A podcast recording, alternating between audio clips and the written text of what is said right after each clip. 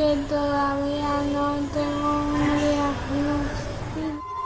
Hola, dice, me llamo Jess y tengo una enfermedad muy rara que todavía no tiene un diagnóstico. En esa tremenda frase se resume la vida de nuestra protagonista de hoy. Se llama Jessica Martínez, Jessie, y tiene una enfermedad muy rara que eh, nadie ha podido aún diagnosticar. Jessica es de Vigo y tiene ahora 22 años. Su calvario empezó a los 6, cuando un buen día sus padres se dieron cuenta de que al andar metía un pie hacia adentro. La solución fácil pasaba por unas plantillas que desgraciadamente no resolvieron nada. Pronto Jessica empezó a torcer también el otro pie y eh, a tropezarse al caminar.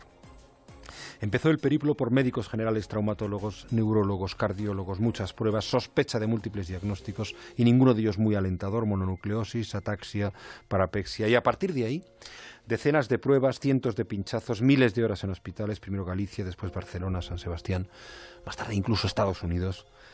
Dejábamos a Jessica con seis años o siete y la reencontramos con 22. Solo una cosa no ha cambiado. Jessica sigue sonriendo, sabe que su futuro es complicado, ha soñado muchísimos días con el doctor que le ponga nombre de una vez por todas. Y por tanto, acaso, quizá a principio de solución, y con que la ciencia pueda resolver su problema. Eh, pero todavía no hay respuesta.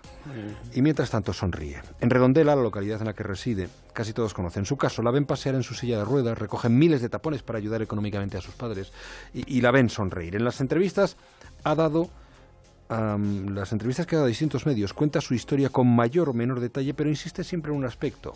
Ella dice, escribe que soy feliz. ¿Lo has puesto ya? Para Jessica la vida sigue y ella sigue viviendo. Más de uno. Juan Ramón Lucas. ¿Sabe que a partir del 25 de mayo de